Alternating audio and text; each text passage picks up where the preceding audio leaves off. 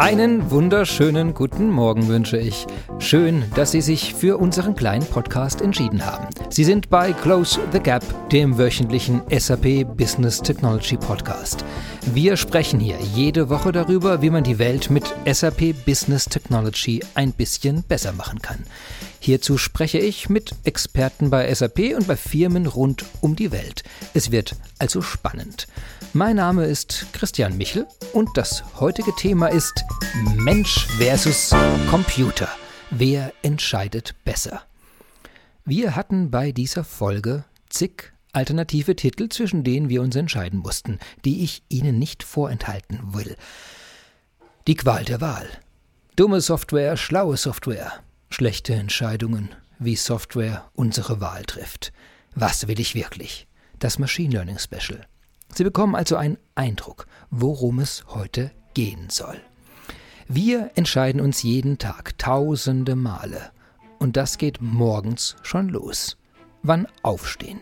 Welche Kleidung anziehen? Welche Zahnpasta verwenden? Tuschen? Überhaupt Zähne putzen? Welches Duschbad? Was frühstücke ich? Welchen Weg nehme ich zur Arbeit? Gehe ich überhaupt arbeiten? Hm. Entscheidungen sind also die zentrale Aktivität unseres Lebens und Entscheidungen benötigen immer Zeit. Das bedeutet, langsame Entscheidungen verlangsamen unser Leben massiv. Andererseits verursachen schlechte Entscheidungen Probleme, die wir nicht haben wollen. Wir brauchen also Hilfe. Darüber sollte ich mit Menschen sprechen, die sich professionell und leidenschaftlich mit dem Thema Entscheidungen auseinandersetzen.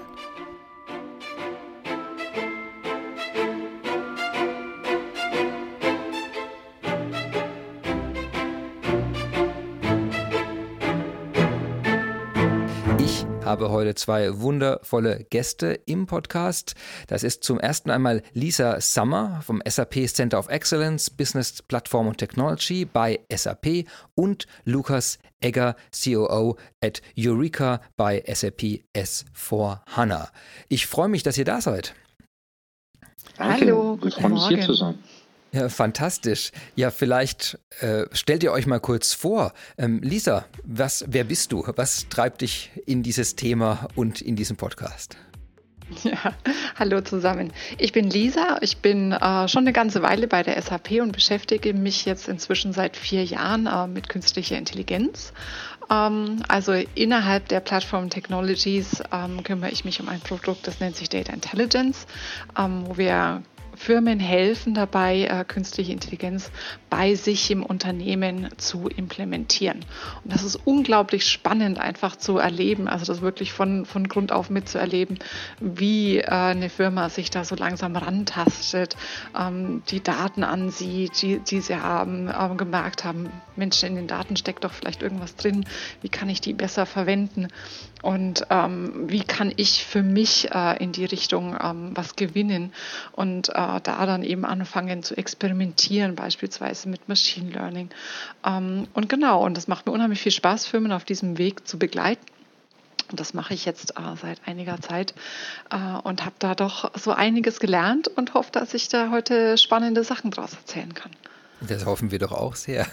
Vielen Dank, äh, äh, dass du dabei bist. Äh, Lukas, kurz zu dir. Was, was hat dich denn zu diesem Thema gebracht? Was, äh, was fasziniert dich dran? Was ist dein Hintergrund? Hm. Das sind gleich eine ganze Reihe von Fragen. Ähm, zuerst mal, ich bin erst seit knapp dreieinhalb Jahren bei SAP. Mir wurde gesagt, das macht mich zu Early Talent.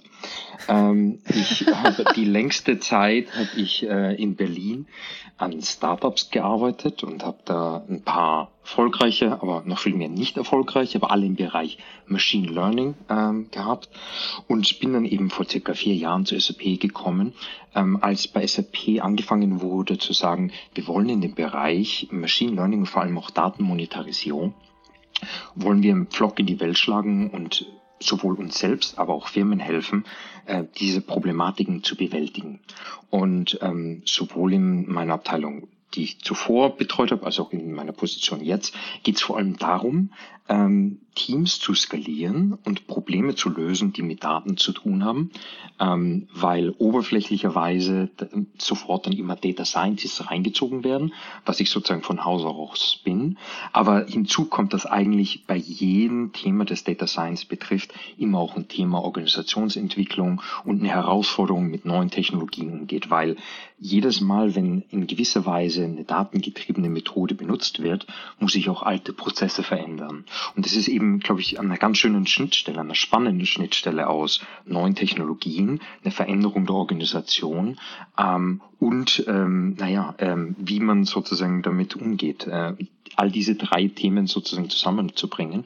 Und das mache ich extrem gerne und freue mich, dass ich bei SAP da so viele Betätigungsfelder gefunden habe. Also um es ganz kurz zu machen, ich bin von Haus aus Data Scientist, habe lange in Startups gearbeitet und arbeite jetzt bei SAP ähm, Teams, die sich um Machine Learning oder Data Monetization bemühen, da mitzuhelfen und hochzuziehen, intern und extern. Fantastisch. Ja, es freut mich also auch ein junges Talent hier begrüßen zu dürfen. Jetzt fühle ich mich als SAP Granny. Ja, deswegen, wir können dann von früher erzählen, als die Dinosaurier noch durch die Flure getrapst sind. Ich kann noch von R3 erzählen. Das ist sehr gut. Ja, also äh, wir reden ja heute über die Herausforderung rund um Entscheidungen und ein bisschen die Abwägung auch, wann sind Computer da überlegen, wann sind sie vielleicht auch unterlegen, wann sind Menschen überlegen oder wie integriert man diese beiden äh, Teile dieses Systems für gute Entscheidungen. Äh, vielleicht als Einstieg, warum wollen wir das überhaupt? Also wo, wo kommen wir her, dass wir dass wir uns überhaupt Gedanken über dieses Thema einer Optimierung von Entscheidungen machen? Also generell, ähm, wenn du dir mal ansiehst, äh, was viele Angestellte in ihrem täglichen Leben, in ihrem Job so machen, das sind immer noch sehr viele repetitive Aufgaben dabei. Ähm, einfach Entscheidungen, die immer und immer wieder in sehr ähnlicher Art und Weise getätigt werden, was jetzt nicht vielleicht äh, zwingend das Allerspannendste ist an deinem Alltag. Und da gibt es durchaus sehr viele Dinge, die man da automatisieren könnte. Ähm, ich spreche nicht von Entscheidungen, ähm, die, die wirklich so regelbasiert sind. Äh, Zahl so und so, also äh, entscheide ich das, sondern in, schon Entscheidungen, die ein bisschen komplexer sind, die man jetzt nicht äh, so ganz einfach vielleicht äh, über Regeln abbilden kann, ähm, aber trotzdem Entscheidungen, äh, die für mich als Mensch doch durchaus offensichtlich sind und ähm, vielleicht für mich auch einfach so ein bisschen langweilig sind. Wo ich denke, Mensch, mit der Zeit könnte ich doch was viel Sinnvolles anstellen, könnte ich äh, für mein Unternehmen viel strategischer arbeiten, etc. Und das sind ähm, Dinge, die wir einfach jetzt äh, über die letzten Jahre, ähm, über die Veränderung, ähm, was Rechenleistung anbelangt beispielsweise, ähm, mit Computern lösen können. Also ähm, und da kommt äh, genau das Thema Machine Learning ins Gespräch. Ähm, das ist jetzt inzwischen äh, sehr gut möglich, hier äh, Entscheidungen sich von einem Computer abnehmen zu lassen. Und ähm, vielleicht erzählen wir mal so ein bisschen äh, den Unterschied, ähm, was ist regelbasiert, ähm, was sind lernende mhm. Systeme mhm. etc. Weil ich glaube, ähm, das ist nicht jedem so ganz klar. Das äh, wird sehr viel verwendet. Ähm, aber vielleicht wollen wir so ein bisschen äh, äh, wissenschaftlich darüber ausholen, ähm, was, was ist denn das genau? Vielleicht eine, glaub, vielleicht eine kurze Lukas mit seinem Hintergrund gut geeignet. Sehr, sehr gerne. Ich finde es ganz, ganz wichtig, dass man die, die Begriffe, die da benutzt werden, äh, versteht überhaupt, was dahinter steht.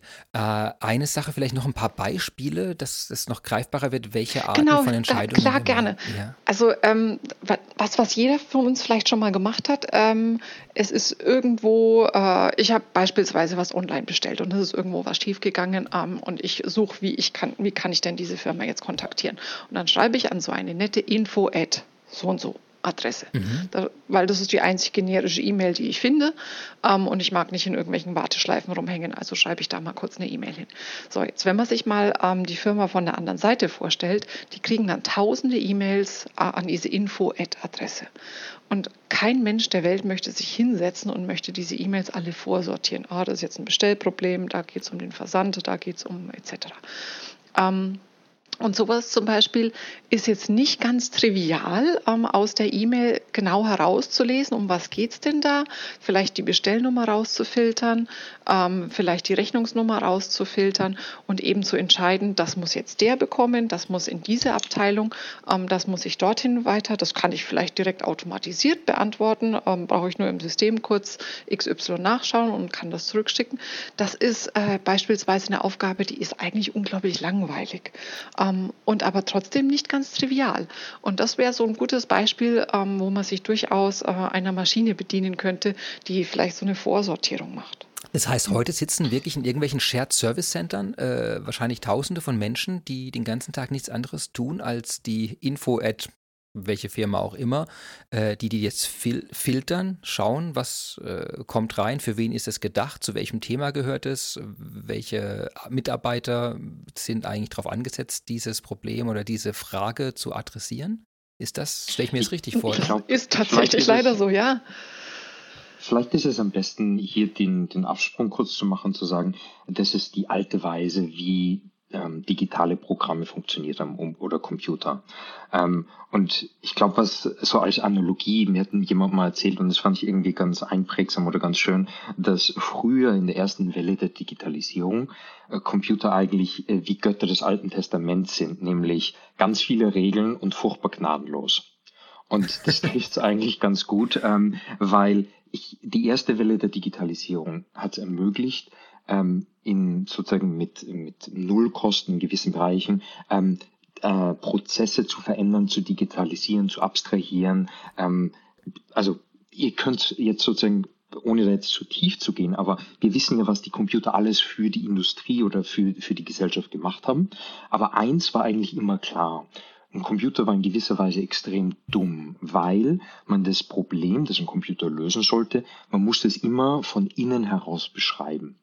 Ich glaube, wenn man sich das vorstellen möchte, dann ist die, das einfachste Hilfsmittel, dass man sich denkt, jedes Mal, wenn ein Computer vor einer Entscheidung stand, musste man sagen, wenn das, dann jenes. Und so wurde in gewisser Weise auch programmiert. Und ich sage jetzt mal ganz vereinfacht, wirklich in ganz groben Pinselzügen, ähm, das hat schon für 30 Jahre Digitalisierung gereicht.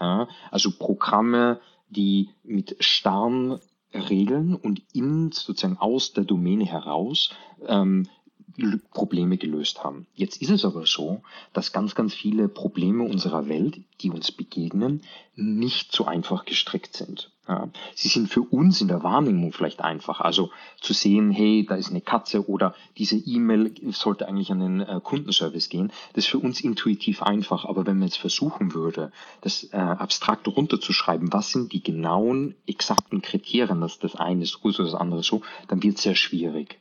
So, und vor eigentlich schon in den 50ern gab es eine Idee, nicht anhand von abstrakten Regeln es innen heraus zu beschreiben, sondern die Methode sozusagen umzudrehen und zu sagen, ich möchte gar nicht wissen, wie der Computer spezifisch programmiert ist, sondern ich möchte eigentlich, dass er basierend auf Erfahrungswerten sich selbst überlegt, wie er das Problem zu lösen hat also nicht von innen heraus, wenn dies, dann jenes, sondern sozusagen, ich zeige dir Beispiele und du inferierst selbst, wie das funktionieren könnte. Und mich interessiert eigentlich nicht, was du machst, mich interessiert nur, dass das Ergebnis repräsentativ und gut ist. Und das nennt man im Großen und Ganzen datengetriebene Systeme oder Machine Learning, AI, da gab es immer wieder ein paar Begriffe, die in Mode oder weniger in Mode waren. So, und nach vielen Jahrzehnten der Digitalisierung hat man, sage ich mal, die ganzen einfachen Probleme abgefrühstückt und dann war ein ganzer Backlog, also eine lange Liste von Problemen, die, sage ich mal, ein bisschen abstrakter oder schwerer zu fassen waren. Und wir sind eben jetzt in einem, an einem Zeitpunkt, wo wir Rechenkapazität, Algorithmen, aber auch Daten haben, dass man diese Probleme angehen kann. Ja?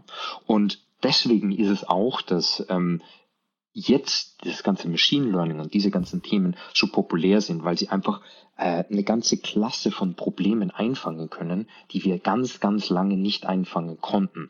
Hinzu kommt vielleicht auch noch, und dann schließe ich den Gedanken ab, dass ich mal auch ein Argument machen könnte, dass die spannendsten Probleme eben diejenigen sind, die so ein bisschen Ambiguität innewohnen haben. Also die nicht ganz einfach sind, eins plus eins ist zwei, sondern Probleme, ähm, was möchte ich denn als nächstes kaufen oder welchen Video sollte ich als nächstes schauen. Ja? Sowas wie Recommender-Systeme. Das sind Sachen, die man nicht einfach runterbrechen kann und ähm, wo aber ganz viel Geld da dahinter ist. Und um jetzt den Gedanken letztendlich abzuschließen, ähm, B2C hat da schon vieles gemacht und wir sehen jetzt gerade, dass der B2B-Bereich, wie schon immer, mit ein paar Jahren Verzögerung auf diesen Gedanken mit aufspringt und sagt, ja, wir wollen diese Technologien, wir wollen diese Möglichkeiten, aber auch diese Problemlösungen sozusagen rüberbringen und auch mehr Personalisierung und Entscheidungshilfen in unsere Welt rüberholen. Und da sieht man den Trend und deswegen ist es, glaube ich, gerade so spannend. Ähm, Vielleicht auch deswegen, weil in unserer Welt eben gerade jetzt ähm, auch ähm, die zentrale Währung Aufmerksamkeit ist. Wir haben Überangebot und je besser ich Entscheidungshilfen geben kann, je besser ich Content oder was auch immer ich für Probleme habe, ähm, auf eine Person, auf eine Zielgruppe, auf ein Business runterbrechen kann und personalisieren kann, desto erfolgreicher wird mein Business sein. Ja? Und ich glaube, das ist wirklich, äh, wo diese ganzen Gedankenstränge zusammenkommen. Zum einen die Technologieentwicklung, das Überangebot, das sozusagen äh, Attention ist the new currency, aber eben auch ähm, dieser Trend hin zu ähm, der Kunde ist König und so weiter. Und ich glaube, an dieser an diesem Kulminationspunkt von diesen ganzen Themen sitzen wir gerade. Und deswegen ist es unglaublich spannend, eben sich mit diesem Thema zu beschäftigen und auch ein bisschen zu wissen, was da dahinter steckt, weil äh, natürlich da ähm, ja, äh, sozusagen der Teufel ist ein Eichhörnchen, wie mein Professor früher meinte. Es schaut am Anfang einfach aus oder toll, aber es gibt da natürlich viele interessante Fallstricke, ähm, die man vielleicht kennen sollte. Ab, absolut. Jetzt habe ich gesehen, also wir haben jetzt den Bogen geschlagen von diesen, äh, von diesen Call-Centern oder von den, äh, von den Shared Service Centern, die die Info-Ad Unternehmen irgendwas E-Mail bekommen hast. Das hast du, glaube ich, jetzt, wenn es klassisch gemacht wird, da bekommt jemand was digital, eben per E-Mail und, äh, und sortiert das dann auf eine gewisse Art, dass das diese alte Digitalisierung ist. Der Computer kommt zum Einsatz, aber in einer sehr dummen Art, nämlich weil eine Struktur in der da drin vorgegeben wird. Und jetzt dann den Bogen zu schlagen in diese neue Digitalisierungswelt, wo wir sagen, jetzt lassen wir aus den Daten, eben das, was in der E-Mail drin ist, die Anhänge, die, die Texte, die äh, nur an dem Beispiel ist festhaltend, mhm. ähm, daraus leiten wir jetzt Strukturen ab. Und auf Basis dieser cool. abgeleiteten Struktur, dieser datengetriebenen Aktivitäten können wir ein Unternehmen in einer ganz anderen Art optimieren, verbessern und helfen, als wir das jemals in dieser alten Digitalisierungslogik hätten machen können. Das du ist ja auch man kann sich vorstellen als ein neues Tool. Ne? Ja. Sorry, ah, bitte okay. Lisa. Das, das, Schöne, das Schöne an der Digitalisierung für uns, ähm, also die Digitalisierung ist ja ähm, letztendlich die Grundvoraussetzung, um überhaupt mit Daten arbeiten zu können. Je mehr in den Prozessen digitalisiert sind, desto mehr Daten werden auch produziert. Und Lukas hat vorhin von Erfahrungen gesprochen, aus denen Computer lernen sollen. Und Erfahrungen ist aus denen ein Computer lernen kann, ist nichts anderes als Daten. Also die müssen irgendwie digital vorhanden sein. Ähm, und je mehr Aspekte eines Unternehmens in Daten vorhanden ist, desto mehr habe ich natürlich Potenzial, was ich dann auch ausschöpfen kann. Und ähm, diese banale Info-Ad-E-Mail da habe ich vielleicht die letzten fünf Jahre dann ähm, schon Erfahrungswerte dazu gesammelt, mit äh, welche E-Mail wurde denn wie klassifiziert und das kann ich dann wieder für mich nutzen. Aber viel spannender wird es eben, ähm, wenn ich mir mal ansehe, ähm, wie hat sich denn mein Kunde verhalten, weil das ist ja wirklich ähm, so der Kampf, der aktuell da ist. Ähm, wenn man sich zum Beispiel die Streaming-Plattformen anschaut, wo gerade ähm, doch äh, jeder sich die Frage stellt, wird das nochmal konsolidiert? Wer wird sich denn da durchsetzen? Setzen. Ähm, da geht es wirklich sehr viel darum, äh, wer interagiert denn am geschicktesten mit seinem Kunden.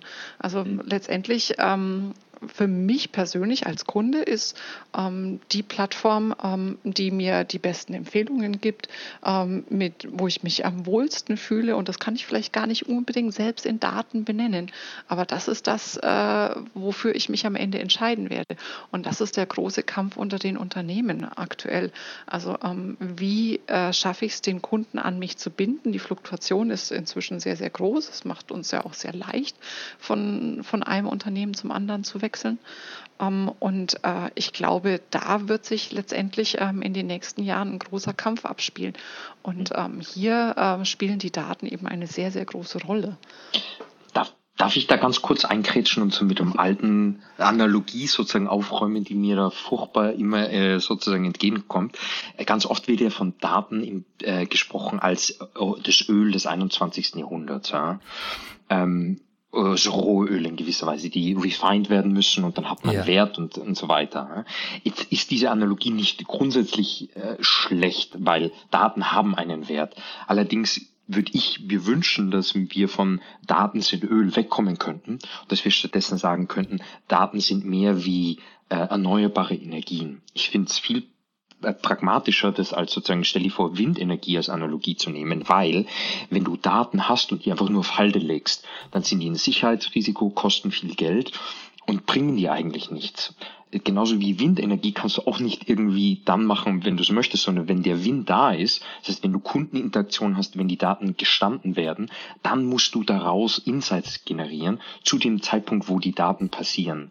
Und ich glaube, das ist ähm, so eine Analogie, die, die vielleicht auch hilft, so ein bisschen damit aufzuräumen, zu sagen, Daten sind einfach toll und damit kann man viel machen. Es geht vor allem darum, Daten intelligent für Prozesse und Entscheidungen einzusetzen.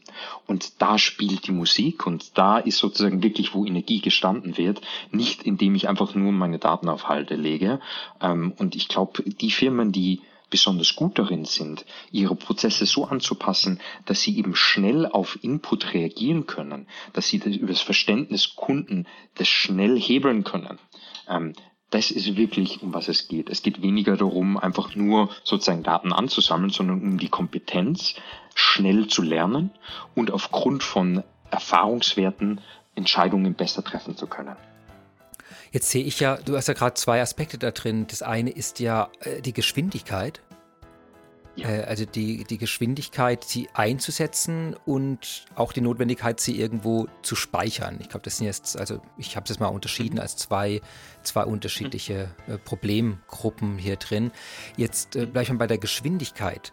Die Geschwindigkeit der Verarbeitung ist dann aus deiner Sicht heute sehr niedrig noch. Also dass die, dass die Unternehmen, die irgendwo eigentlich noch in die Öllager pumpen und dann schauen, ob sie sie irgendwann später mal für den Antrieb von was brauchen. Und da, du rufst es quasi auf zu sagen, es müsste viel schneller sein. Also eine der Probleme, die wir sehen, ist, dass die Daten nicht schnell genug zum Einsatz kommen.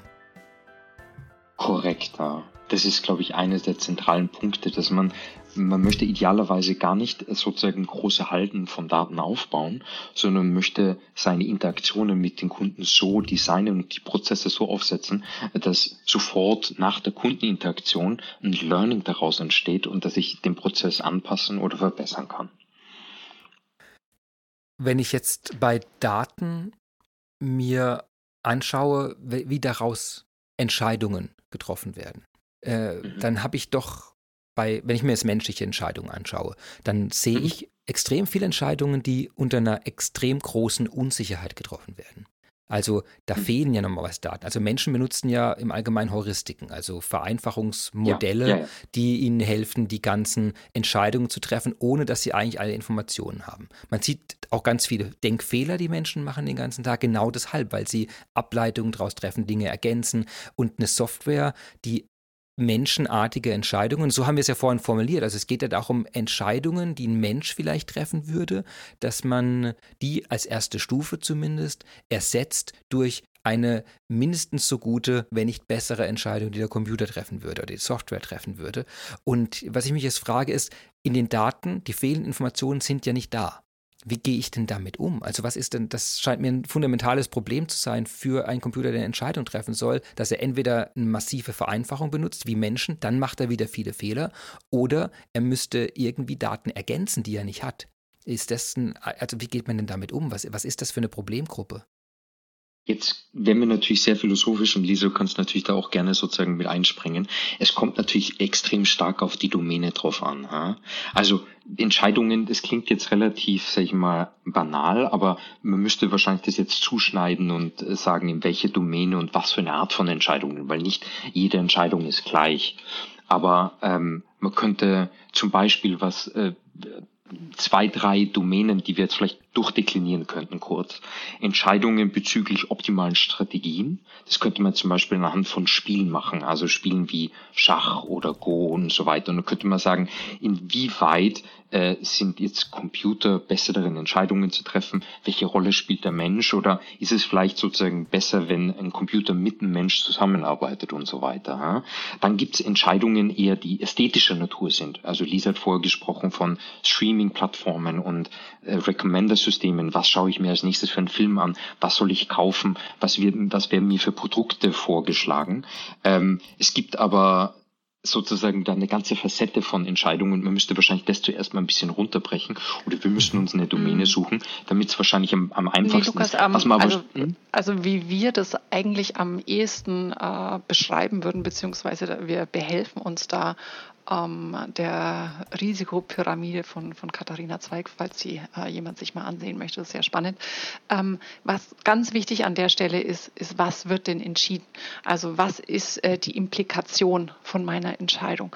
Ähm, letztendlich, wenn es darum geht, ähm, was äh, zu entscheiden, was jetzt nicht Unternehmensrisiken beinhaltet oder ähm, oder wirklich äh, eine große Spanne hat an, an, an äh, Entscheidung, dann ähm, in, in solchen Fällen sollte man sich dann auch wirklich äh, zurückhalten und ähm, bei nicht hoher Qualität von Daten das dann auch wirklich sein lassen. Wenn es aber äh, eher banale Dinge sind, die ich hier entscheide, also ähm, wenn das Resultat meiner Entscheidung jetzt ähm, kein, keine äh, lebenswichtige Entscheidung ist und wo ich mir vielleicht auch erlauben kann, mal den ein oder anderen Fehler zu machen und ähm, das mag jetzt äh, für den oder anderen auch erschreckend klingen, so, oh Gott, die Maschine macht dann Fehler. Wir als Menschen machen jeden Tag Fehler. Ähm, also da passieren genauso Fehler. Dann kann ich vielleicht als Unternehmen auch sagen, okay, ähm, auch wenn ich hier keine 100 Prozent und ähm, kein Mensch wird 100 Prozent erreichen und keine Maschine erreicht momentan 100 Prozent mhm. an korrekten Entscheidungen, dann kann ich mich da einfach vielleicht drauf einlassen, kann sagen, okay, mit diesem Delta kann ich leben. Also was ich da gehört habe diesbezüglich ist, wenn man jetzt äh, das vielleicht auf ein ganz konkretes Beispiel runterbrechen möchte, ähm, dass im Bereich Automotive oder sozusagen selbstfahrende äh, Fahrzeuge, ähm, da wurde mal sozusagen drüber debattiert, ab welchem Zeitpunkt würde eine Veränderung kommen im Sinne von wann lässt man das Auto fahren und äh, wie lange soll der Mensch äh, in Kontrolle bleiben. Ähm, es gibt Statistiken, die sagen, dass durchschnittlich ein guter Autofahrer alle 100 bis 200.000 Kilometer, also Pi mal Daumen, die Größenordnung, einen Unfall hat. Ja? Ähm, die, was ich gehört habe, ist, dass in der Autoindustrie davon ausgegangen wird, dass ähm, man eine Größenordnung besser sein muss in den Entscheidungen. Also wenn ein selbstfahrendes Auto ähm, statt 100.000 Kilometer eine Million Kilometer ohne Unfall zurechtkommen würde, dann wäre das die Schwelle, wo erwartet wird, dass dann die Entscheidungen abgegeben wird. Ich glaube, dass das zum einen vor allem dann getrieben werden würde durch Incentives wie das Versicherungen einfach sagen, ja klar kannst du noch gerne selbst fahren, aber dann zahlst halt das Zehnfache, solange du selbst am Steuer sitzt. Ja?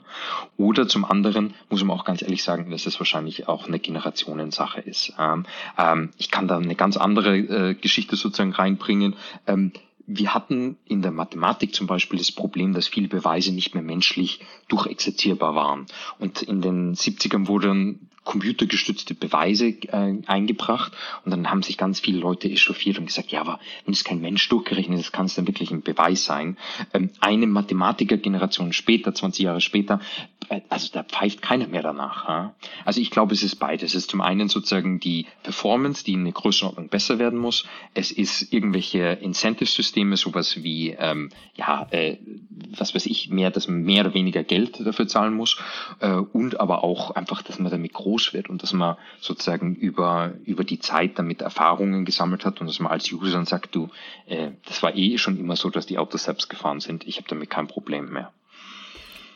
Ja, und das ist ja Sorry. auch das, was uns momentan schon begegnet. Ne? Ähm, also in unserem privaten Leben gibt es so viele Entscheidungen, die uns äh, schon abgenommen werden, ähm, beziehungsweise gibt es äh, einfach sind wir täglich äh, irgendwo auf künstliche Intelligenz, äh, treffen wir auf künstliche Intelligenz, äh, was uns gar nicht so wirklich klar ist und haben da auch keinerlei äh, Hemmschwelle damit. Ähm, das war halt schon immer so ähm, und da sind wir auch dran gewöhnt und wir stellen das überhaupt nicht in, in Frage, ob das jetzt richtig entschieden ist oder nicht. Das passiert halt einfach.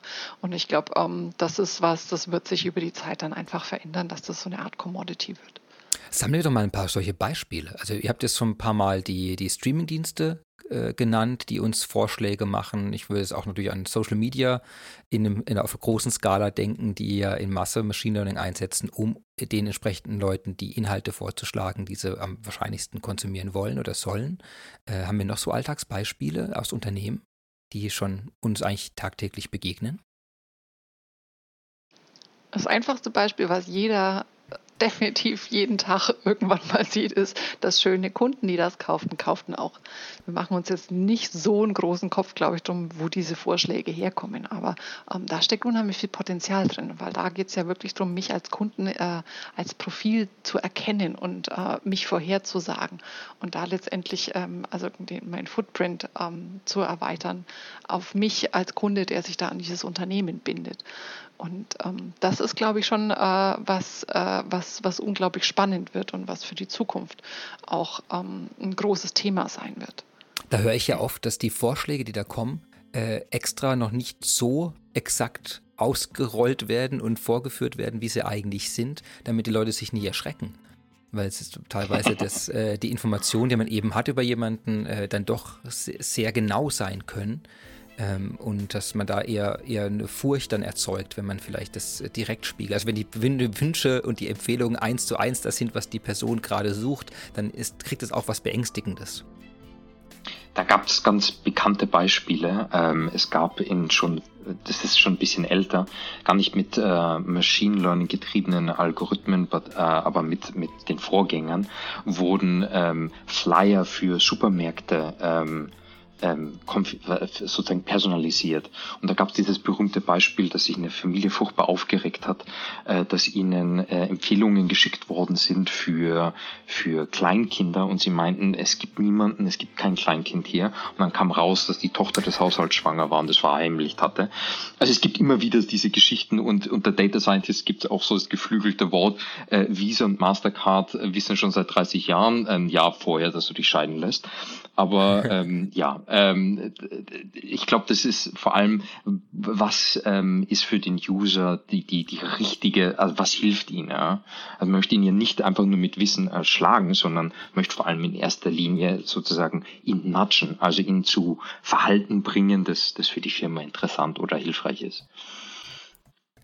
Jetzt haben wir uns vorhin äh, äh, hatten wir was angekündigt, aber dann nicht eingelöst, nämlich äh, die verschiedenen Arten, also regelbasiert, Machine Learning basiert, äh, die, die, verschiedenen Arten und Techniken, die man da einsetzen würde, kurz mal zu unterscheiden. Du hast auch gerade jetzt angetönt, es gibt die alten und die neueren Techniken, die man da verwendet. Vielleicht haben wir so drei, vier Hauptwörter, die man da benutzen würde, um das zu beschreiben, was so eine alte Technologie ist, was eine neue ist. Ich höre es immer subsumiert unter Machine Learning im Moment, äh, aber du hast ja schon zu Recht angekündigt, dass es da unterschiedliche Ansätze gibt. Manche älter, manche neuer, manche vielleicht noch Zukunftsmusik.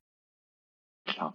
Ähm, Lisa, magst du anfangen? Soll ich einfach das äh, Tagline, nee, die, diese Frage bezüglich? Okay, also das ist, ist ein bisschen breit, aber ich glaube, die Wörter, die man in letzter Zeit ganz oft hört, sind äh, Machine Learning, KI, Artificial Intelligence, Data Science, ähm, Deep Learning, ja, und ähm, die sind nicht alle äquivalent und die implizieren auch alle so ein bisschen was anderes. Ich glaube, die mit alten Methoden sind Methoden, die Heuristiken nutzen und nicht datengetrieben sind. Also wo man in gewisser Weise versucht, über das intelligente Zusammenstellen von Regeln oder von Verständnis der Domäne ähm, zu Entscheidungen zu kommen. Also ähm, mhm. Beispiel ist dafür, es gibt, es gab schon Software zum Übersetzen von ähm, ja, Sprache, also Englisch nach Deutsch oder wie auch immer, äh, schon bevor es Machine Learning gab. Äh. Das waren dann unglaublich komplexe Systeme, wo Tausende und Abertausende von ähm, ähm, Heuristiken, wie du, wie du so schön gesagt hast, einprogrammiert werden mussten. Ja. Ähm, alles, was datengetrieben wird, wird eigentlich gerne unter Machine Learning subsumiert. Ja. So, und Jetzt könnte man zuerst vielleicht zuerst mal unterscheiden, was ist der Unterschied zwischen Machine Learning und AI oder KI. Ähm, KI oder AI ist äh, das Bestreben, Computer in gewisser Weise eine Form von Intelligenz zu geben. Das ist ein größerer Begriff. Also der Großbegriff ist sicherlich AI oder KI. Ja. Der kleinere ist Machine Learning. Das ist ein Spezialbereich, der sich eben darum dreht, mit Daten zu arbeiten. Und innerhalb von diesem datengetriebenen Ansatz gibt es dann ganz viele Methoden. Und die, die am meisten ähm, Aufmerksamkeit momentan bekommt, äh, ist Deep Learning. Deep Learning sind Methoden, die ähm, neuronale Netze benutzen. Ja.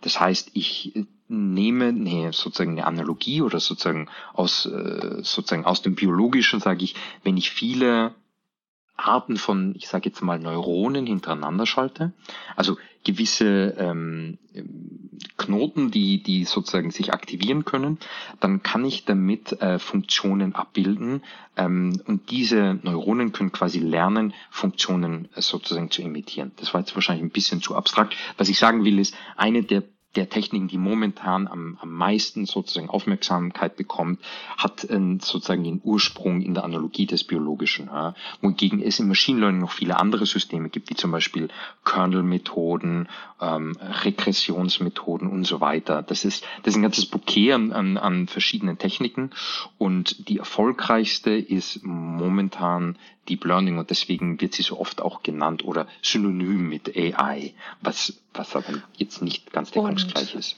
Um, um das ein bisschen anschaubarer zu machen. Also Deep Learning, Deep, weil äh, das sind tief verschachtelte Netzwerke.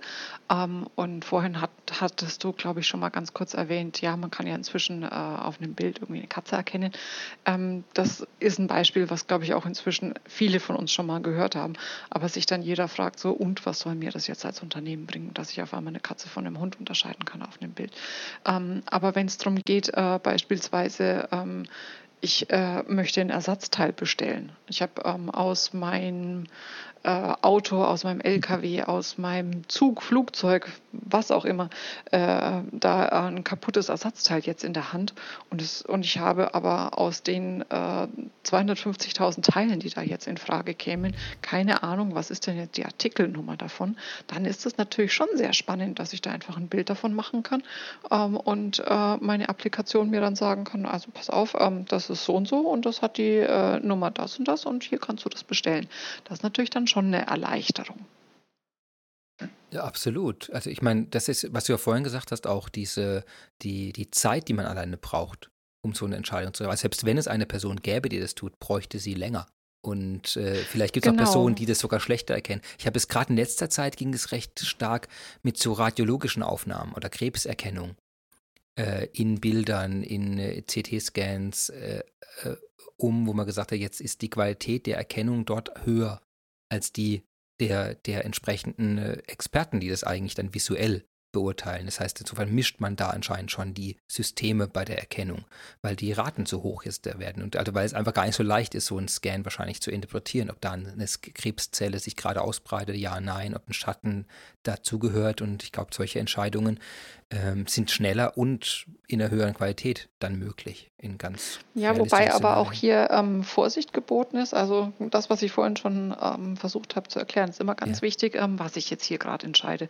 Ob ich entscheide, ähm, dass, äh, ob, ob, ob ich potenziell äh, einen Tumor erkenne oder nicht erkenne, hat eine ganz andere Implikation, als ob ich äh, jetzt das falsche Ersatzteil bestellt habe und dann halt ähm, nochmal ein anderes bestellen muss. Ähm, insofern ähm, wird äh, im medizinischen zwar das tatsächlich schon eingesetzt, ähm, aber da schaut auch immer noch mal ein Arzt drüber.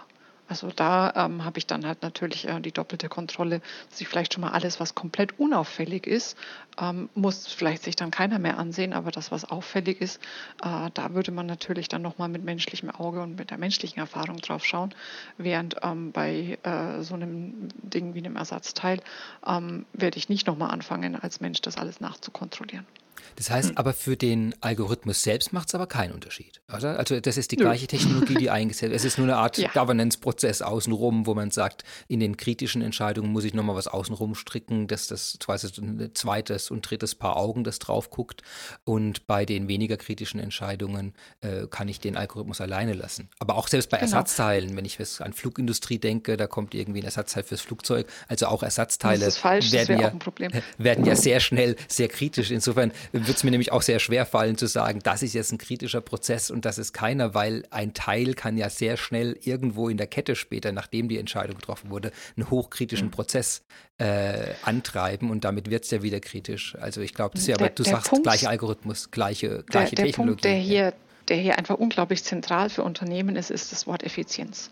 Ähm. Es geht wirklich darum, die Effizienz eines Unternehmens äh, zu steigern.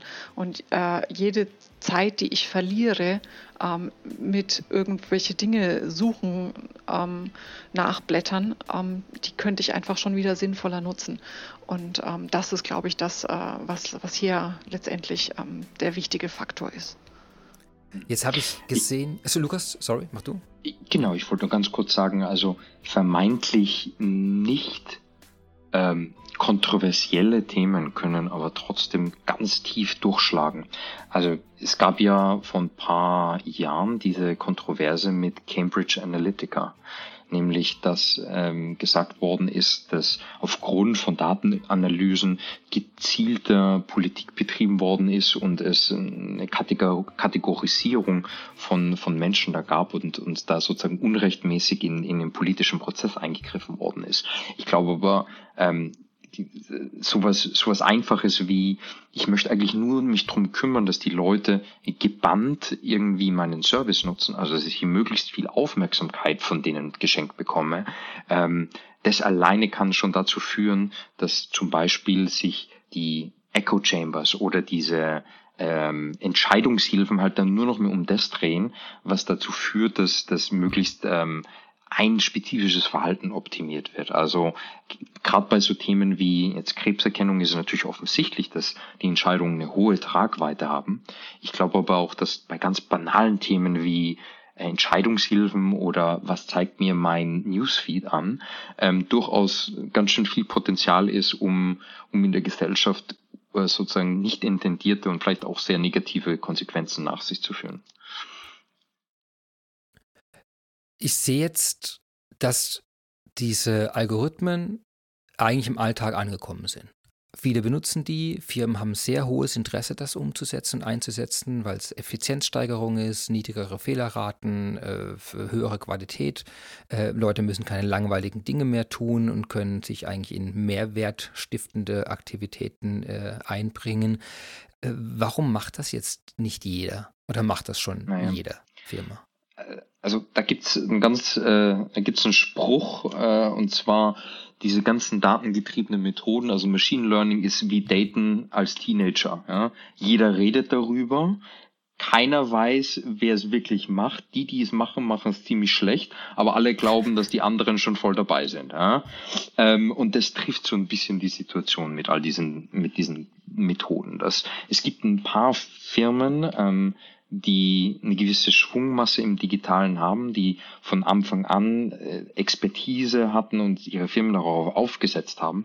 Aber man muss ganz ehrlich sagen, und ich glaube, da hat Lisa vor allem auch unglaublich viel erlebt, ähm, wenn du versuchst, diese dieses Paradigma oder diese Technologien in, in Konzernen oder in, in Firmen auszurollen, die vielleicht noch nicht die die Grundvoraussetzungen mitbringen, dann stößt du natürlich auf unglaublich viele Probleme. Also jedem ist bewusst, dass das eigentlich das Richtige wäre, aber das tatsächlich umzusetzen ist halt unglaublich schwierig. Und wenn man sich anschaut, was sind da die treibenden Faktoren, also man kann sich ja sozusagen Harvard Business Review anschauen, ähm, da gab es Studien dazu und am meisten scheitert es eigentlich immer an den Prozessen äh, vom, von der Umsetzung, an den menschlichen Themen, also Organisationsentwicklung und äh, wie bringe ich System A von heute auf System B rüber. Das ist ganz selten die Technologie. Ja. Aber ich glaube, Lisa, du hast da wahrscheinlich ja, die genau. besten Beispiele. Ja, ja, richtig. Also ähm, Genau wie Lukas schon gesagt hat, es scheitert nicht dran, ähm, hier zu experimentieren und, äh, und ähm, mit Machine Learning Methoden äh, Dinge zu erforschen im Unternehmen. Daran scheitert es überhaupt nicht. Ähm, interessanterweise scheitert es wirklich an dem kompletten Prozess. Also wenn man sich mal so überlegt, wie ähm, so ein kompletter Data Science, äh, so, ein, Data Science Projekt abläuft, ähm, dann fängt es erstmal damit an, dass ich mir überhaupt ansehen muss, was habe ich denn an Daten im, in, in, mein, äh, in meiner Firma so vorhanden. Da weiß ich vielleicht gar nicht, wo überall Daten liegen. Ähm, dann brauche ich irgendwie erstmal mal eine zentrale Stelle, wo ich auf alle Daten schauen kann. Und Vorsicht, zentrale Stelle heißt jetzt nicht, dass ich alle Daten ähm, jetzt irgendwie in den Data Lake kopieren müsste, um Gottes Willen. Es geht einfach nur mal darum, dass ich irgendwo mir ein Bild drüber machen kann, wo überall zum Beispiel liegen denn Kundendaten bei mir rum. Ähm, in welchen Datenbanken kann ich überall Aussagen über meine Kunden treffen? Das äh, ist schon eine durchaus komplexe Frage hier. Ähm, und sich da einen Überblick zu geben, ähm, da, das ist schon die erste Herausforderung. Dann sind oftmals Daten ähm, einfach noch nicht in der Qualität, dass ich damit arbeiten kann. Also ähm, ganz, ganz oft habe ich äh, viele White Spaces, also viel, viele äh, leere Felder dann ähm, mit drin, ähm, habe äh, Freitextfelder, wo, also Fre Freitext ähm, kann man sich am ehesten an bei einer Adresse ist das irgendwie so das nervigste von allen, dass der eine schreibt STR, der andere schreibt STR Punkt, der nächste schreibt mhm. Straße, der eine mit Doppel-S, der nächste mit scharfem S. Äh, und schon ist es nicht mehr einheitlich. Ähm, klar, da kann ich überall damit arbeiten, aber ich muss eben arbeiten, um ähm, die Daten in der Qualität zu haben, dass sie komplett maschinell bearbeitbar dann sind oder lesbar sind. Ähm, das ist dann das Nächste. Also ich äh, verschwende unheimlich viel Zeit damit, die Daten dann in eine Form zu bringen, dass ich damit arbeiten kann. Dann sind meine Daten allein, die ich im Unternehmen habe, vielleicht noch nicht so aussagekräftig, wie wenn ich sie äh, in den Kontext stelle. Also wenn ich äh, jetzt beispielsweise äh, Eisverkäufer bin ähm, und ich sehe, ich habe äh, einen Peak äh, im äh, Mai, Anfang Mai, dann kann ich mir den nicht erklären, wenn ich nicht nebendran vielleicht mal Wetterdaten stelle und feststelle, oh, da hat es ja auf einmal irgendwie schon 25 Grad gehabt und auf einmal hatten die Leute Lust auf Eis. Ähm, also oftmals muss man einfach nochmal externe Daten dazu holen, um den richtigen Kontext herzustellen und die Daten richtig interpretieren zu können. Das ist so der nächste Schritt, ähm, wo wirklich äh, doch durchaus mehr Wert dann hergestellt wird, indem ich da zusätzliche externe Datensätze vielleicht mir nochmal ähm, mit reinhole.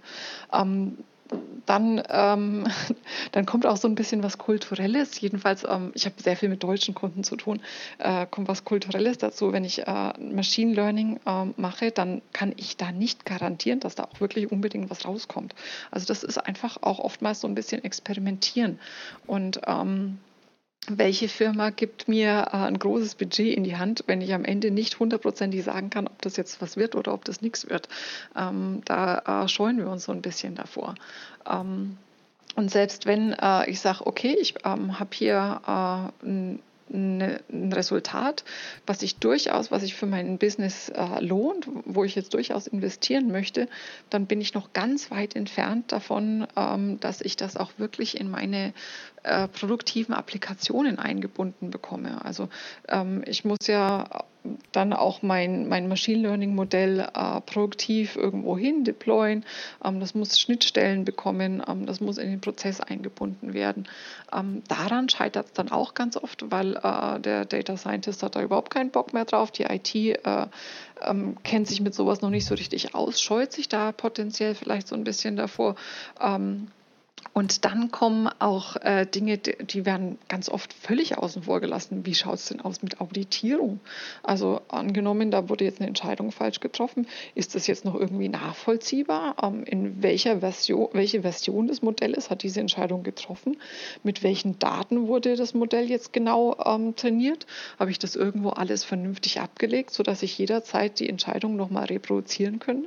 Also ich muss jetzt nicht ähm, das System exakt äh, jeden Knoten des Systems verstehen, aber ich muss einfach sicherstellen, dass ich äh, die Entscheidung, die am äh, am 1. Mai 2020 getroffen wurde, ähm, dass ich das nochmal ganz exakt nachstellen kann, ähm, mit welchem Datensatz da das Modell trainiert wurde, in welcher Version das Modell war und dass da auch genau die gleiche Entscheidung dann wieder getroffen wird. Ähm, also solche Dinge sind da auch sehr wichtig. Da kommt also drumherum noch sehr, sehr viel zusammen, was man beachten muss, um wirklich mit jetzt beispielsweise ähm, einem Machine Learning Modell ähm, in seinen produktiven Prozessen arbeiten zu können.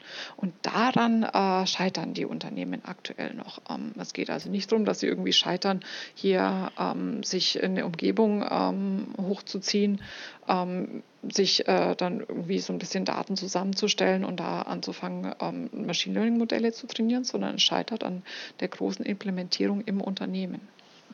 Ja, und ganz oft äh, muss man jetzt auch so sagen, hängen an neuen Technologien auch neue Geschäftsprozesse oder Go-to-Market-Strategien oder ähm, vielleicht einfach auch das Risiko, ähm, Bottomline-Verluste hinnehmen zu müssen. Ja? Und äh, meisten Projekte werden nur dann wirklich durchgewunken, wenn äh, auf allen Ebenen irgendwie ein Häkchen gemacht werden kann. Also Increased mhm. Topline, alle sind happy, ähm, ich musste keine Compliance-Themen mehr vornehmen äh, und was weiß ich. Also ähm, es hängt auch mit dem Appetit zusammen, sozusagen Fehler äh, machen zu dürfen und, und vielleicht auch sich in eine Situation zu bringen, die, die, die gefährlich ist. Ja. Also ich glaube, ganz viele Firmen arbeiten aus, äh, aus, aus einer sehr defensiven Situation heraus. Ja. Also nicht zu viel Risiko eingehen zu wollen. Jetzt sitzt du ja, du, du bist ja gerade auch in einer anderen Zeitzone, sitzt in Kalifornien, glaube ich zumindest gerade. Ähm, ja, das ist korrekt. das, ist der Unterschied äh, für dich jetzt vor Ort zwischen dieser USA-Kultur und dem, was Lisa auch beschrieben hat für Deutschland, äh, ist der im Alltag spürbar? Ist das wirklich eine komplett andere Kultur oder ist es im Unternehmen dann, sind die doch so global unterwegs, dass man sagt, nee, die scheitern doch an sehr ähnlichen Dingen dabei? Wie ist da dein Eindruck? Oh, ist garantiert äh, ganz anders. Also ich habe Kundenprojekte betreut, sowohl in Europa als auch in Amerika, und es ist offensichtlich, dass äh, das anders läuft. Also ähm, es ist ganz klar so, dass äh, das Risiko, äh, also, also die, die Möglichkeit, Risiken eingehen zu können, aber da, dadurch eben auch einen größeren Gewinn äh, erzielen zu können, in Amerika mehr zählt. Ja. Ähm, ich glaube aber, um ehrlich zu sein, das wird so gern, gerade wenn ich jetzt mit meinen deutschen Kollegen spreche, ist das immer das erste Thema, das hochgebracht wird. Ja? Ich glaube, da gibt es wahrscheinlich auch viele Schnittstellen mit dem Mittelstand und das Gefühl, dass da zu vorsichtig und äh, zu lange mit der Situation gehadert wird und, und nicht der Sprung gewagt wird. Mhm. Ähm, ich möchte aber auch sagen, dass die, also dass das in jedem Fall wichtig ist, aber aus meiner persönlichen Erfahrung muss man jetzt einfach mal sagen, ähm, dass Research und Development, also wie viel Geld für gewisse Bereiche ausgegeben wird, in Amerika einfach deutlich höher ist. Und das ist nicht nur Amerika. Also Singapur, Israel, wenn du, wenn man sich jetzt einfach anschaut, wie viel wird für R&D oder für, sag ich mal, neue, noch nicht vielleicht voll produktisierte Technologien ausgegeben, dann ist es im GDP-Bereich einfach um eine Größennummer, äh, Größenordnung anders. Ja. Und ich glaube, das ist auch eins der Hauptprobleme. Ja. Das ist zum einen das Thema, dass ähm, nicht so viel Geld ausgegeben wird. Ja. Das wird gerne geflissentlich übersehen, weil ich glaube, das hält man sich nicht so gern vor Augen, dass in Deutschland einfach viel weniger Geld für RD ausgegeben wird als in anderen Ländern. Ähm, und dann muss man auch fairerweise sagen, dass die, ähm, der Markt und die Möglichkeit, äh, gewisse Schwungmasse zu erzeugen, große Gewinne, Gewinne einzufahren und vielleicht auch viele Daten zu sammeln, in Europa deutlich schwieriger ist. Also der adressierbare Markt ist in, wäre in Europa jetzt mit 500 Millionen Bürgern groß genug im Vergleich zu, sage ich, einem 1,3 Milliarden in China und 340 mhm. Millionen in Amerika. Aber die Hürden, da jetzt wirklich was schnell und, und groß auszurollen, sind einfach nicht, äh, sind einfach noch zu groß. Also es wird immer wahrgenommen, die Fehlerkultur, und da wird gesagt, ach ja, da müssten wir in Deutschland was ändern. Aber ich glaube tatsächlich, die systemischen Probleme, nämlich sowohl vereinheitlichter Markt als auch einfach Ausgaben, also wie viel wird in diesem Bereich Geld ausgegeben, ähm, das wird geflissentlich übersehen und ist mindestens genauso wichtig. Jetzt haben wir schon fast den Lösungsteil in zweiter Hälfte, äh, zweite Hälfte, ich glaube, es wird jetzt eher ein kürzerer Endteil werden hier, aber wir haben jetzt beschrieben, wie wichtig es ist und wie gut es ist, was wir machen können mit dieser, mit äh, Empfehlungssystemen, mit Vorschlagssystemen, mit Machine Learning Einsatz. Und die Lösung, die hast du jetzt gerade schon angedeutet, ist erstmal zu sagen, wir, wir, brauchen insgesamt größere Budgets für diese Bereiche, für das ganze Research and Development und äh, eine Art Kulturwandel, dass man sagt, das Risiko muss akzeptiert werden. Also es ist eine Innovation, ist nur eine Innovation, wenn man was macht, was noch nicht getan wurde. Und insofern ist da einfach das Risiko viel größer als bei etwas, was man bisher noch nicht gemacht hat. Zumindest äh, vordergründig ist es da größer. Mhm. Äh, wir also, haben, ja. Hm? Also ich wollte vielleicht nur ein Beispiel mit reinbringen. Ich glaube, das, das vielleicht auch so ein bisschen äh, illustriert. Ähm, wahrscheinlich viele deiner Hörer werden es auch kennen, dass Jeff Bezos jedes Jahr ein, äh, ein, ein Schreiben an seine Aktionäre veröffentlicht, das meistens sehr sehr viel über die Strategie und sein Denken auch widerspiegelt oder, oder preisgibt. Ja. Und äh, ich weiß nicht, ob das letztes oder vorletztes Jahr war, äh, was er gesagt hat, ist, dass ähm, jetzt für Amazon ähm, aufgrund der Größe die Wetten, die sie eingehen, auch mitskalieren müssen. Also er hat, er hat gesagt, wenn mhm. ihr jetzt, liebe Investoren, wenn ihr es gewohnt war, dass wenn was schief geht, dass es vielleicht 10 oder 100 Millionen gekostet hat, geht davon aus, dass es in Zukunft äh, vielleicht äh, eine Größenordnung mehr kosten wird. Weil wenn wir weiterhin große Erfolge haben wollen, dann müssen unsere Wetten mit dem Business skalieren. Und das habe ich zum Beispiel, also das hört man nicht so oft, das fand ich aber sozusagen sehr offensichtlich, ja. Ist natürlich logisch, wenn er sagt, die Wachstumsraten oder die, die Erfolgsraten sollen gleich bleiben, dann muss die Wette entsprechend vergrößert werden. Sonst ist es einfach das, das, das, das, das, äh, der Ratio, also das Verhältnis ist dann ja, ja nicht mehr, sonst nicht mehr gleich, sonst wird es ja immer kleiner. Also das ist gut nachvollziehbar. Jetzt, ähm, äh, Lisa, du hast vorhin äh, sehr strukturiert, dank dir dafür, die verschiedenen Probleme von so einem Data Science Projekt äh, angegangen, äh, aufgelistet. Was ich gerne machen würde, ist mal durch jedes von den Themen, die du da adressiert hast, durchgehen und schauen, was wäre denn aus unserer Sicht eine Lösung, ein Ansatz. Also gerne auch in Bezug auf die Business Technology Plattform, äh, gerne aber auch in Bezug auf andere Lösungen oder einfach Ansätze, die ihr das seht, wo ihr mhm. sagt, das ist doch eigentlich ein, ein Weg da drin.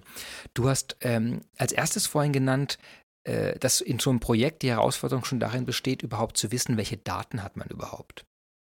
Ja, genau. Also ähm, generell ähm, unsere Business Technology Plattform ist ja ein Portfolio von Lösungen, die ähm, da sehr gut interagieren. Ähm, und als erstes ähm, möchte ich mir vielleicht irgendwie erstmal eine Infrastruktur hochfahren und eine Plattform hochfahren, auf äh, der ich dann hier ähm, solche Dinge als Firma ausführen kann. Und da äh, eignet sich natürlich unsere Cloud-Plattform am besten. Die SAP Cloud-Plattform ähm, bietet mir da äh, sehr, sehr viele Möglichkeiten.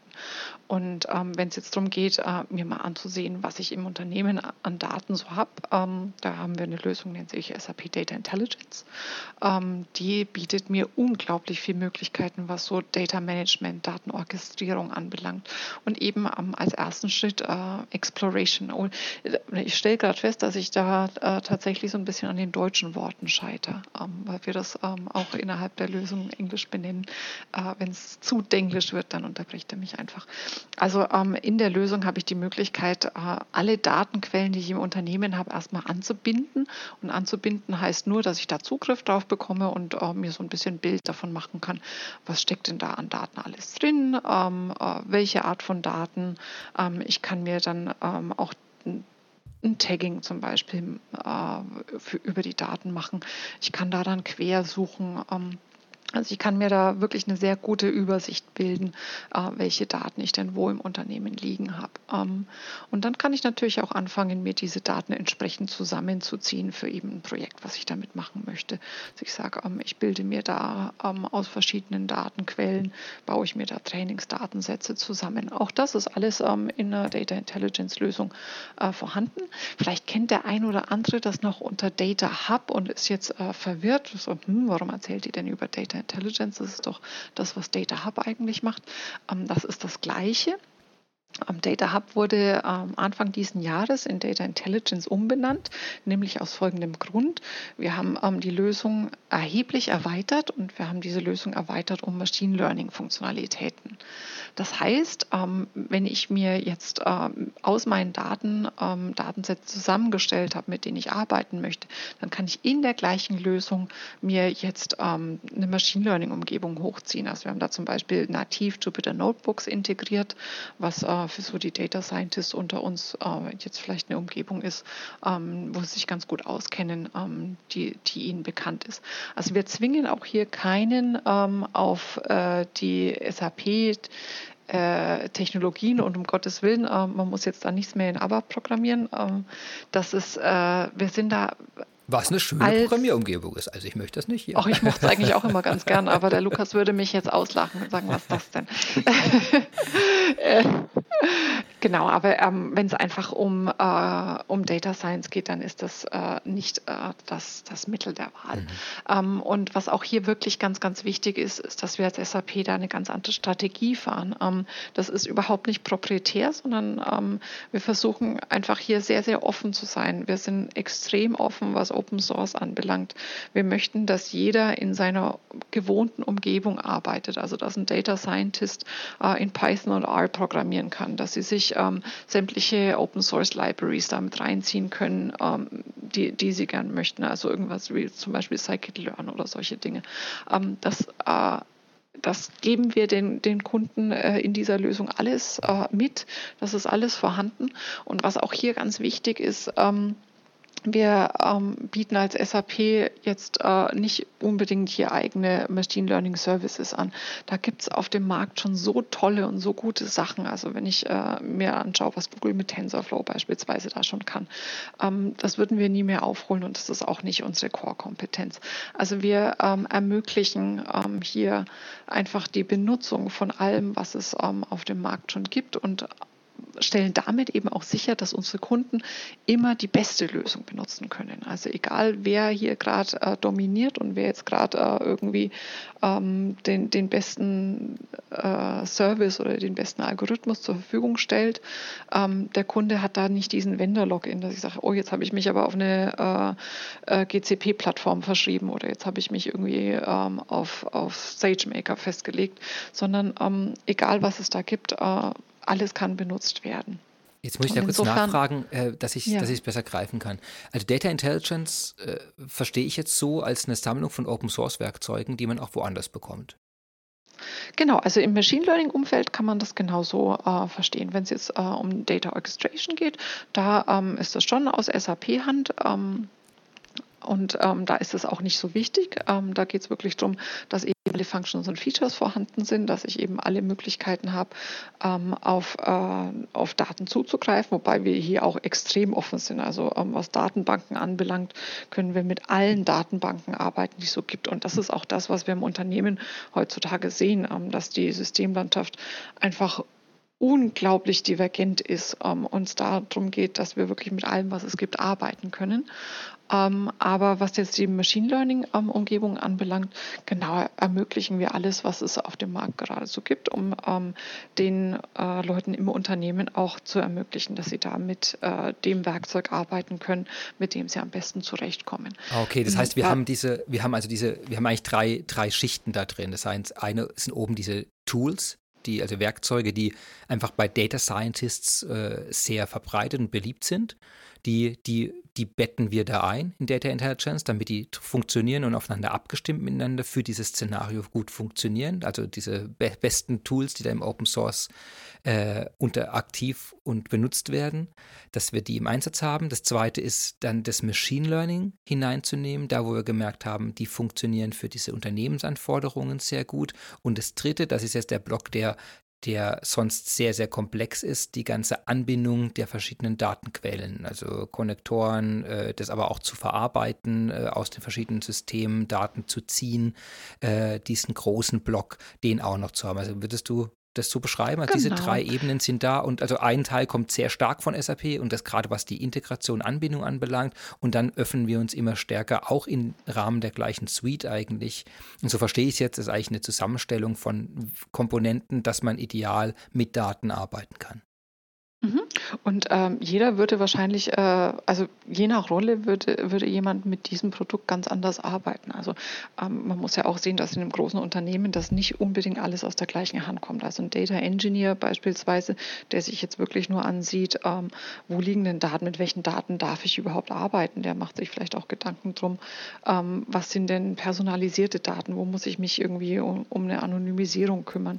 Ähm, der würde äh, hauptsächlich dann ähm, in dem Produkt Produkt selbst arbeiten und würde sich ähm, da äh, mit äh, Datenmanagement-Aufgaben auseinandersetzen, wie ein Data Scientist.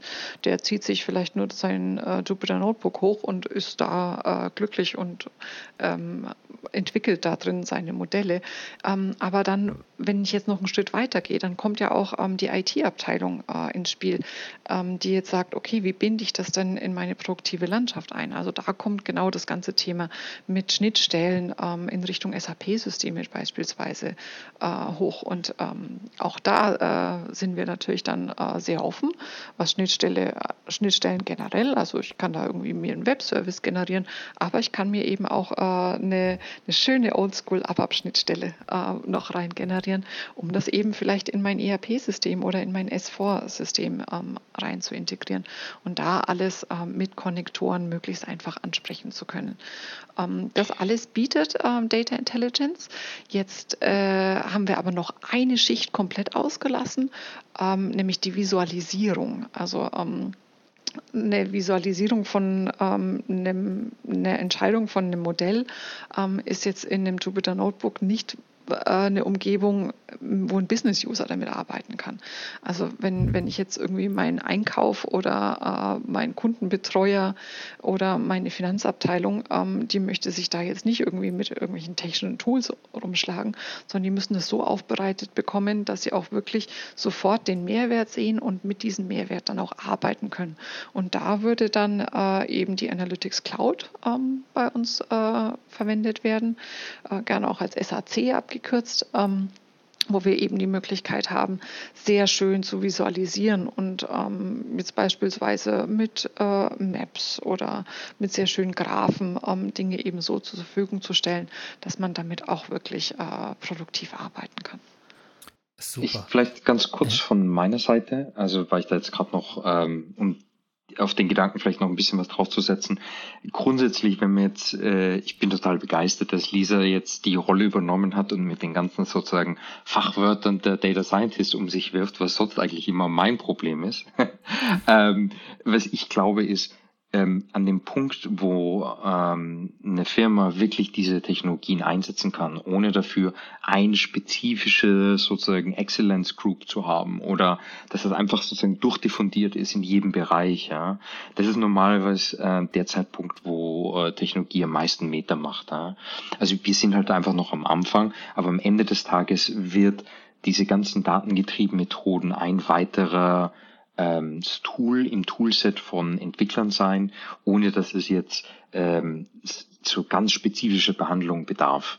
Das ist jetzt gerade noch so wie Mobile Development vor 15 Jahren einfach noch was ganz Abgefahrenes war und heute das einfach Business as usual ist. Ja. Und das andere, was ich jetzt noch kurz einbringen wollte, ist, Visualisierungen zeigen ja ganz oft den, das Ergebnis oder die, Prozesse, die betroffen sind oder was passiert ist. Wenn es um Visualisierungen geht, die die Entscheidungen nachvollziehbar machen sollen und sich jemand dafür interessiert, ähm, das läuft unter dem Fachwort Explainable AI. Und das ist noch ein extrem junges Feld, weil wie diese Systeme zu Entscheidungen kommen, meistens, ich würde mal jetzt sagen, in den letzten 20 Jahren komplett äh, zurückgestellt worden ist. Also man wollte nur gute Ergebnisse haben. Warum mhm. eine Entscheidung oder woher die kommt, ist in den aller, allermeisten Fällen noch gar nicht da. Also im Sinne von, das wirklich gut visualisieren zu können oder überhaupt darüber sozusagen gut debattieren zu können. Fällt es ähm, dann auch rein in das Thema vorhin mit den Audits? Äh, Entschuldigung, aber mit den, was vorhin Lisa auch schon aufgelistet hatte, in den Herausforderungen bei solchen Projekten, dass es nachher bei den Audits äh, oft äh, nicht nachvollziehbar ist, was so ein Algorithmus jetzt wirklich gemacht hat. Also wann hat er sich wie, mhm. weshalb, auf welcher Basis entschieden? Fällt es hier auch rein mit diesem Explainable AI hast du es, glaube ich, genannt jetzt. Ja, ja, mhm. genau. Ja. Also das sind natürlich zwei Komponenten. Absolut. Ja. Je mehr Entscheidungen abgegeben werden, desto klarer muss sein, wer hat, also welches System hat welche Entscheidungen mit welchen Eingabeparametern warum getroffen. Ähm, da gibt's jetzt aber zwei Komponenten. Was man sehr schnell lösen wird können und woran man heute auch arbeitet und wofür jetzt die Technologie, die auch Lisa beschrieben hat, extrem hilfreich ist, dass man nahtlos sozusagen nachvollziehen kann, welches Subsystem wann mit welchen Daten oder mit welchen Prozessen zu welchen Entscheidungen gekommen ist. Also man sieht sozusagen den Input und den Output und man hat eine auditierbare sozusagen Ablauf. Jetzt aber ich mehr das Philosophische. Also warum hat ein Modell eine gewisse Entscheidung getroffen. Also warum hat äh, dieses Machine Learning Modell jetzt eine Katze identifiziert und nicht einen Hund?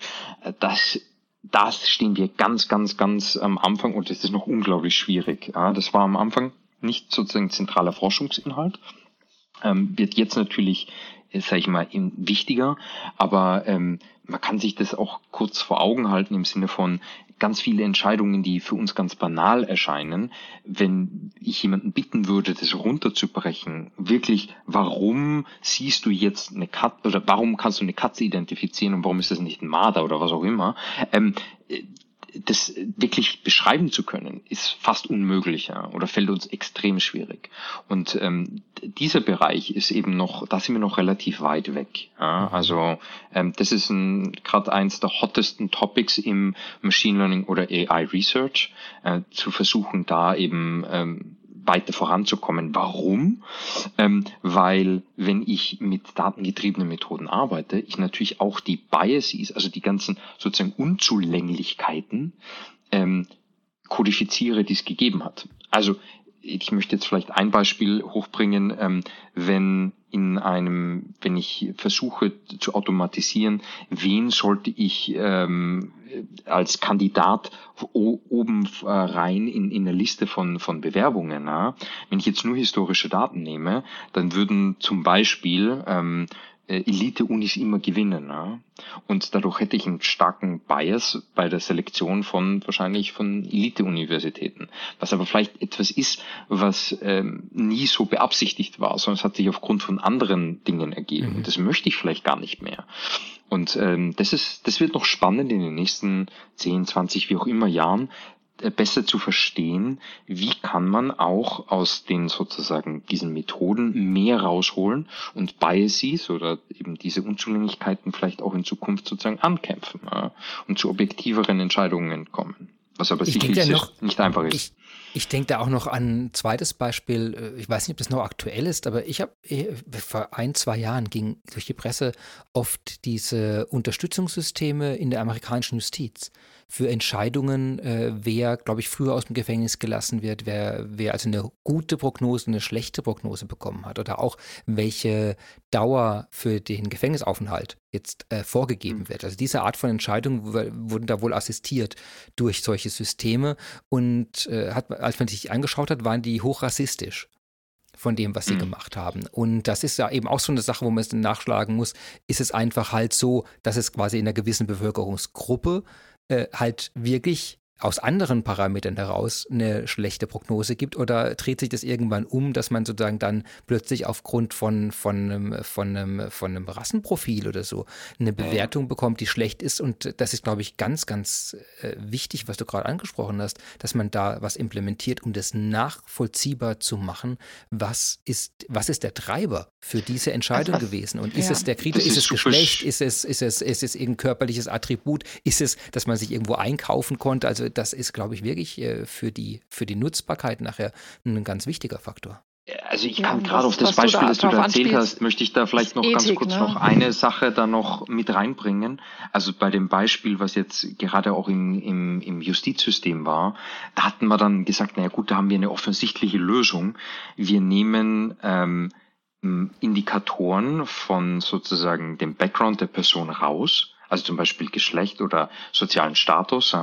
Was dann passiert ist, ist, dass der Algorithmus ähm, auf den ZIP-Code sozusagen zurückgefallen ist. Und weil gewisse ZIP-Codes natürlich, wie soll ich sagen, sehr segregiert sind, dann das mhm. sozusagen als Indikator genommen hat. Also man muss auch einfach sagen, wir Menschen sind auch extrem biased. Ja, und ich glaube, die Herausforderung, die wir jetzt auch jetzt sehen mit diesen datengetriebenen Systemen, ist, ähm, wohin wollen wir eigentlich? Also nicht nur sozusagen, wir haben jetzt eine neue Technologie und können vieles automatisieren, sondern wenn wir diese neue Technologie haben und uns mit diesen Entscheidungen konfrontieren müssen ähm, und selbst sehen, wie fehlbar wir als Menschen sind, ja, dann sich die Frage zu stellen, was wäre denn dann sozusagen die, die, die bessere Lösung und da wird's ästhetisch, philosophisch und ähm, ja, geht man dann schnell in, in ganz, ganz schwierige Bereiche rein. Ja. Ja, nichtsdestotrotz, aber ähm, glaube ich, ist an der Stelle schon auch äh, zu erwähnen, wie kann man denn versuchen, äh, solche Fettnäpfchen zu vermeiden. Ähm, und da ist auch ganz wichtig, dass man sich mal ähm, Ethik-Guidelines anschaut. Ähm, man kann also wirklich mit äh, Guidelines, wie man denn äh, Machine Learning äh, entwickelt, kann man schon ähm, solche Stolperfallen tatsächlich äh, versuchen zu vermeiden. Und da sind wir als SAP doch äh, recht weit vorne dran gewesen. Das war eines der ersten Dinge, die wir uns angeschaut haben, dass wir geschaut haben, wie wollen wir denn mit dem ganzen Thema umgehen und haben da auch ähm, unsere Ethik-Guidelines veröffentlicht. Inzwischen, die kann man sich äh, im Web mal durchlesen. Und da ist genau äh, für solche ähm, für, für solche Stolperfallen ähm, bei uns ganz klar verankert, dass wir sehr, sehr großen Fokus auf Diversität ähm, legen, wenn wir ähm, für uns selbst und wir benutzen ja äh, also unser, unsere Software selbst äh, und wir nennen sie äh, die Intelligent Enterprise, heißt deswegen Intelligent Enterprise, weil da ähm, intelligente Technologien verarbeitet sind und unter anderem eben auch Machine Learning verarbeitet ist. Sprich, ähm, wir haben schon äh, nativ äh, Machine Learning Technologien bei uns ähm, in den beispielsweise im S4-System mit drin verarbeitet. Also müssen wir als SAP auch sicherstellen, ähm, dass hier die Algorithmen ähm, auf äh, eine, eine sehr gute Weise erstellt, äh, programmiert, trainiert etc. wurden. Um, und da ähm, verfolgen wir ähm, unsere eigenen Ethik-Guidelines, die eben sicherstellt, äh, was muss ich äh, alles an, äh, was muss in meinem Team alles an Rollen vorhanden sein, wie divers muss mein Team aufgestellt sein, ähm, wie messe ich Qualität, ähm, wann ist die Schwelle erreicht, dass ich sage, ja, jetzt ähm, ist das Modell gut genug, dass es eingesetzt werden kann, etc. Also da ähm, kann man schon versuchen, äh, proaktiv äh, dagegen zu wirken. Gut, aber da muss man auch in gewisser Weise vorsichtig sein, weil das Kuriose ist, ähm, das wird jetzt wahrgenommen als, oh, da hat ja jemand sich Guidelines erarbeitet und die sind natürlich nur gut. Ähm, das hat aber auch einen starken kulturellen äh, äh, Färbung. Ja? Also zum Beispiel in China ist es gang und gänge, dass in manchen Zonen ähm, die ganze Zeit Gesichter sozusagen mh, mm, aufgenommen werden. Und äh, wenn ich, ähm, was weiß ich, die Straße bei Rot überquere, kriege ich eine Strafe. Das wird digital sofort verarbeitet und mein Gesicht wird auf äh, einer Leuchtanzeige sozusagen gezeigt und unter der letzte, der jetzt hier gerade sozusagen ein Knöllchen kassiert hat. Also das sind äh, starke Befindlichkeiten, die auch kultureller Natur sind und ähm, ja, äh, da gibt's keinen sozusagen einheitlichen Leitfaden für die Welt. Also das ist jetzt sozusagen SAPs Spin auf, auf diese Geschichte und der ist auch ständig in Bewegung. Ja. Also das finde ich, ja, auf jeden Fall. Es heißt, es fällt dann wieder darauf zurück, dass wir uns eben doch fragen wollen, wohin wir wollen, was du vorhin ja gesagt Correct. hast, und dann äh, wirklich entsprechend handeln. Ich glaube, wir sind ziemlich umfassend durch das Thema gegangen, wie man mit Computern versus Mensch bei Entscheidungen umgeht, was unsere Probleme dabei sind, was die Lösungen sein könnten. Also Lösungen haben wir jetzt gesagt, erstmal insgesamt, wir müssen wissen, was wir wollen und dann handeln. Wir brauchen dafür mehr Budgets. Wir müssen akzeptieren, dass bei so solchen Dingen viel Risiken einfach drin stecken, dass bei einem Projekt auch mal am Ende nichts rauskommt. Aber im Großen und Ganzen ist allen klar, die computerbasierten Entscheidungen äh, können die Welt auf vielfacher Ebene effizienter, schneller und besser machen. Dass wir das, äh, aber was wir da genau wollen, in welcher Form wir das wollen, das ist eine Gesellschaftsentscheidung und die müssen wir jetzt treffen. SAP hat äh, viele Lösungen schon im Portfolio. Wir haben jetzt schon äh, die Cloud-Plattform, die Data Intelligence und SAP Analytics Cloud äh, exemplarisch rausgezogen. Wir hatten in unserer ersten Folge auch äh, ein Special eigentlich zu konkreten Datenproblemen. Da haben wir auch Anonymisierungsservices in der HANA und diese Aspekte auch noch angeschaut. Insofern, das haben wir heute jetzt nicht mehr angeschaut, aber das ist, ähm, das ergänzt sich, glaube ich, sehr gut mit der heutigen Folge. Und äh, das ist dann auf eine Ethikfrage zurückfällt, was wir da bereit sind zu machen. Aber ich glaube, die Welt ist bereit, sehr viel mehr von diesen Systemen einzusetzen. Und äh, wir haben noch viel Bedarf, den wir in Unternehmen sehen, sowas zu implementieren mit dem ganzen Prozess, der dahinter steckt. Ich danke euch beiden äh, ganz herzlich für die Teilnahme heute in der in der Folge zu Computer versus Mensch. Wer entscheidet besser? Ähm, ja, es waren heute dabei Lisa Sammer und Lukas Egger. Ich danke euch sehr für die Einblicke in die Welt der Analyse und der Entscheidungssysteme. Und ihr dürft jetzt gerne noch was Abschließendes sagen oder etwas, was euch noch wichtig ist. Vielleicht ein Workshop, äh, Hinweise, habt ihr ein White Paper geschrieben, seid ihr irgendwo äh, vor Ort. Das dürft ihr alles gerne noch erwähnen und ich werde es nachher auch in den Show Notes unten drunter nochmal verlinken. Lisa, du vielleicht als erstes. Also erstmal hat mir sehr viel Spaß gemacht. Ähm, ich merke auch immer, je mehr man drüber redet, desto mehr kann man von den anderen Menschen auch nochmal was dazulernen. Also insofern ähm, finde ich das ein super spannendes und immer aktuelles Thema, über das man sich einfach wirklich äh, immer austauschen sollte, um, um da ähm, am Ball zu bleiben. Ich würde ähm, dem Zuhörer empfehlen, sich mal mit äh, einem Workshop-Format von uns auseinanderzusetzen. Das nennt sich Gift Data Purpose. Ähm, und das ist äh, ein Format, äh, was wir mit Design Thinking ähm, Elementen machen und eben Kunden helfen, ähm, in die Welt ihre eigenen Daten abzusteigen und zu sehen, was steckt denn da an Wert drin und das dann vielleicht äh, nicht nur als Öl, sondern auch als Windenergie zu sehen, um nochmal äh, die Schleife zu Lukas Aussage zu nehmen. Super. Lukas? Ja.